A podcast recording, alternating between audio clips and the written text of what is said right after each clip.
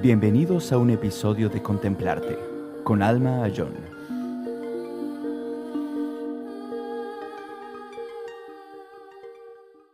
Gracias por hacer esta meditación juntos. Fue una meditación analítica, por lo tanto hacemos reflexión. Si notaron, al principio hicimos un poco de shamatha, esta práctica de morar en calma y atención unipuntual para calmar a la mente, para sentarnos, para entrar en un estado de relajación, estabilidad y claridad.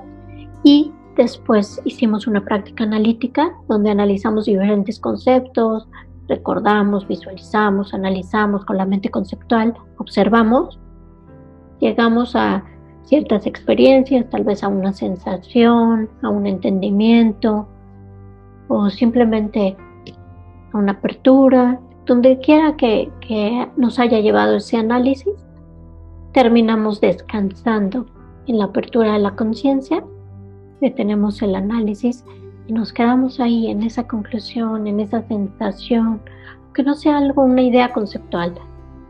Algo se quedó ahí, cuestionamiento, se abrió una puerta para la autoobservación, para el autodescubrimiento. Y no solo eso, se dice que si hacemos esta meditación con nosotros mismos y podemos desarrollar la sabiduría ahí, entonces es más fácil extenderlo a todos los fenómenos que nos rodean y observar también que, que esta pluma, que el celular, que la taza, que los objetos son una continuidad, son un flujo de transformación, aunque parezcan sólidos e independientes, igual con las demás personas.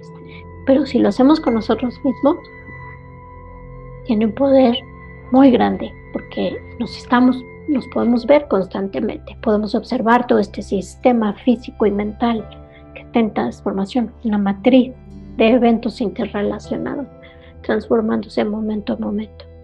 Entonces, sigan haciendo esta meditación, no se olviden de la parte final que es muy importante, el descansar, pasar unos momentos simplemente descansando.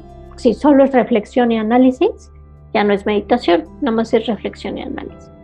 Pero si ponemos al principio ese asentar, y al final descansamos en cualquier conclusión, cualquier sensación a la que hayamos llegado y nos permitimos que se asiente en nuestro ser, entonces eh, hay una transformación. Y bueno, no sé si tengan alguna pregunta, alguna duda, comentario. Una consulta nada más. Cuando, hablamos de, conciencia, hablamos de Alaya Viñana, ¿no? Estamos hablando de ese nivel, digamos, de conciencia de continuidad. Hablamos de todos los niveles, ¿sí? O sea, en el nivel burdo mm. es esta mente muy dualista, ¿no? Estos, estos pensamientos del pasado, del futuro, esta vocecita que nos está diciendo, hiciste esto mal, deberías hacer esto o aquello, ¿sí? Eh, pero cuando estamos en la observación, primero vemos ese, esa continuidad de la conciencia, ese, ese hilo de un momento de conciencia generando al que sigue, en esa continuidad, pues tú eres la continuidad de Miguel Bebé, ¿sí? Marisa no es la continuidad de ese bebé, eres tú.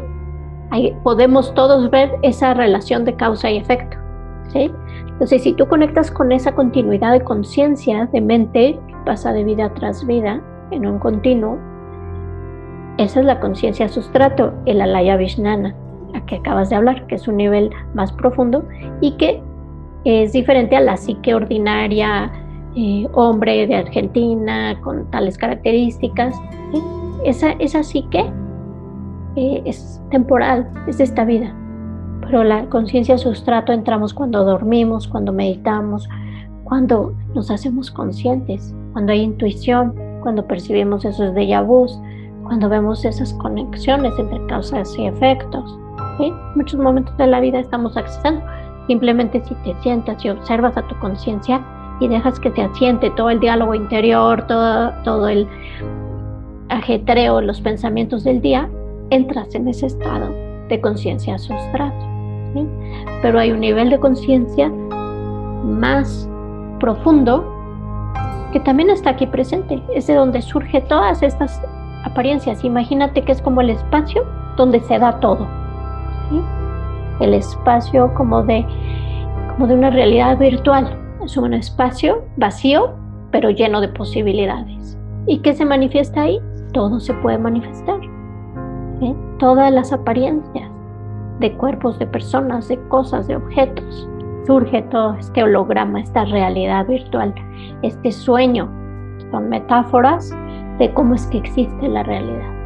Si tú conectas con esa conciencia que está aquí ahora y que es de donde surge la conciencia sustrato y de donde surge la psique individual, ¿eh?